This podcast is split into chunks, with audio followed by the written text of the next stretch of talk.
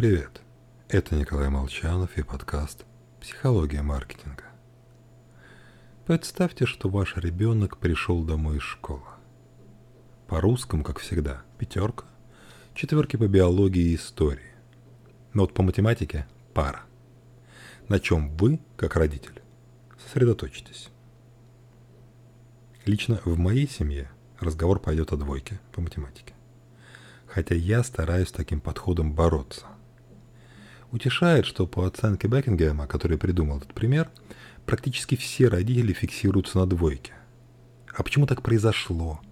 Давай решим, как исправлять, что будем делать, чтобы не повторилось. Потому что наш мозг обожает решать проблемы. А на четверке-пятерке реакция в стиле «молодец» и все. Если вы будете прокачивать свои слабые стороны, то добьетесь того, что у вас будет много сильных, слабых сторон. Лучше развивать достоинство.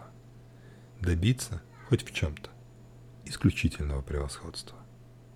С вами был Николай Молчанов и подкаст «Психология маркетинга».